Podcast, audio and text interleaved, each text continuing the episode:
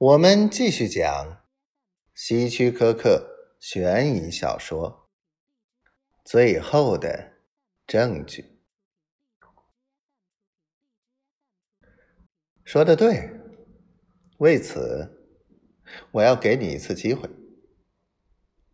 我要你写一张便条，承认你杀了我父亲和诺玛，然后你带上这十万元。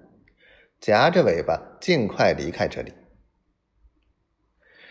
如果你被抓住了，那你就完了。我会否认你的指责，便条将证明你是有罪的。但至少你得到一次幸存的机会，公平吗？他使劲点头，非常公平。我带他走向客厅的桌子，让他自己打开抽屉，拿出我父亲的文具用品。我转到桌子的另一边，举起枪，枪口离他的太阳穴只有一英寸。拿起那支笔，我命令道。一字一句的照我说的写。于是我口述道：“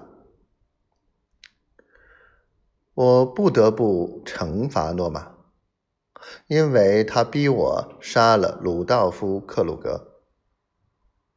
他有一种奇怪的力量，呃，控制了我，我无法反抗。他的声音。”在我的脑子里低语，要我去杀人，我不得不终止这一声音。哦，上帝保佑我！这个便条很轻，我说，但很符合目前的情况。如果你被抓住了，你可以说自己精神不正常。现在。签上你的名字。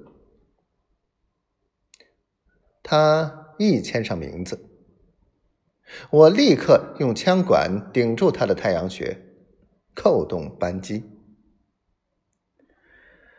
我擦干净手枪，把他的指纹按在上面，然后我把一支铅笔插进枪管，挑起手枪。